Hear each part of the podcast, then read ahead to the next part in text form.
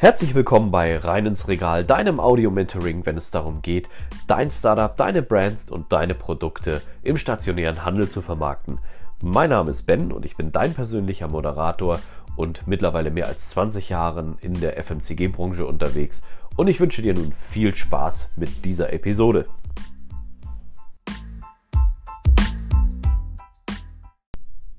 Ich freue mich wieder sehr, dass du eingeschaltet hast hier zum zweiten Teil der Miniserie Marketing aus unserem Podcast Rein ins Regal, dem Vertriebspodcast.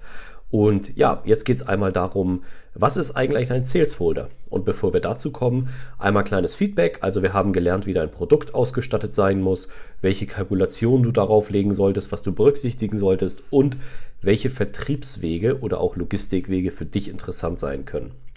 Und nun kommen wir zum nächsten Part. So langsam geht es ins Eingemachte, dem sogenannten Sales Folder oder Sales Process. Das bedeutet, was ist ein Sales Folder? Ein Sales Folder ist letztendlich ein Handout für den Kunden, ähm, wo alle relevanten Informationen draufstehen, Artikeldaten, Preisdaten, äh, tolle Informationen äh, über dein Produkt. Natürlich kurz und knackig, dies sollte kein Roman sein und ähm, ja auch keine großartigen Statistiken beanhalten. In der Regel guckt sich äh, das nämlich niemand an. Ein Sales Folder dient letztendlich dazu, ähm, dir Verkäufe zu bescheren und auch als Kommunikation im Bestell- und Distributionswesen mit deinen Kunden zu interagieren. Was ist denn dann wichtig an diesem Sales Folder und was muss beachtet werden? Nun, zunächst einmal äh, stell dir ein leeres weißes DIN A4-Blatt vor. Kleiner Tipp, im Einzelhandel sind DIN A4-Blätter äh, nach wie vor Standard und das sollte auch keine Sonderformate haben. Es sollte immer ein Fax passen, denn im Einzelhandel wird auch sehr viel gefaxt. Also wenn wir von diesem weißen DIN A4-Blatt ausgehen, ist es natürlich erstmal wichtig, als allererstes ein Impressum raufzusetzen. Das bedeutet, ähm, ja, welche Informationen müssen da drauf, äh, damit der Kunde und auch letztendlich der, der dieses Bestell- oder Rechtsdokument dann benutzt, dich erreichen kann. Also das sollte auch nicht einen großen Teil aufnehmen. Du kannst das irgendwo unten reinsetzen. Aber wichtig ist, dass die Kunden dich erreichen können. Immer noch relevant ist nach wie vor das Fax. Du solltest auf jeden Fall Telefonnummer, Faxnummer und E-Mail hinterlegen, sodass du viele Möglichkeiten hast, dass die Händler dich kontaktieren können. Wenn du das getan hast, dann ist es wichtig, dass du im nächsten Part dieses großen weites Blattes einen Block einfügst, wo es erstmal ganz klar und deutlich um dein Produkt geht. Kurze, knappe Information, dass jeder auf den ersten Blick gleich sieht, worum geht es mit einem kleinen Artikelbild. Ähm, das äh, sollte auch sehr einfach gehalten sein, dass es auch gegebenenfalls, wenn du es faxt, im Faxgerät sauber rauskommt. Ähm, geht es um ein Getränk, geht es um ein ähm, äh, Riegel, geht es um ein ähm, Süßwarenprodukt. Also da bist du wirklich völlig frei in der Gestaltung und kannst dich richtig austoben. Das sollte eher in der Regel im oberen Block stattfinden.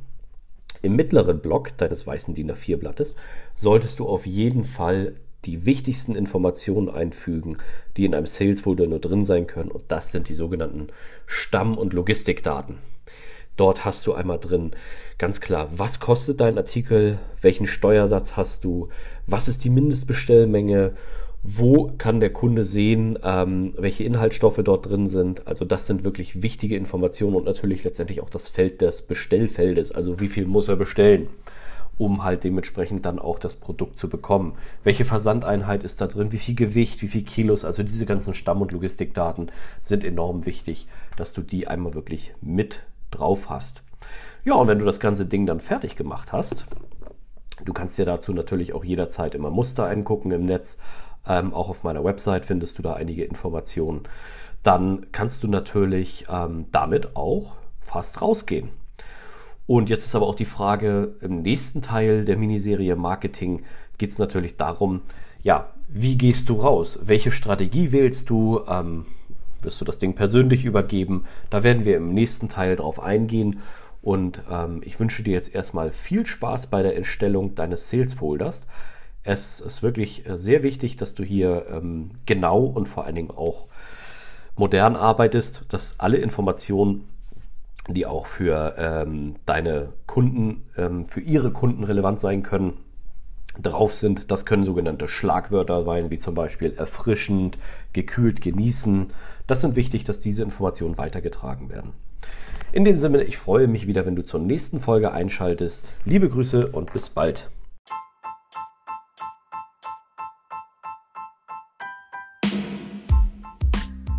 Vielen Dank für deine Zeit und deine Ohren, dass du dieser Episode gelauscht hast. Solltest du Fragen haben, nutze wirklich die Chance äh, der Interaktion. Und wenn es dir gefallen hat, lass gerne eine Rezension da. Ich wünsche dir nun einen wunderbaren Tag. Liebe Grüße, dein Ben.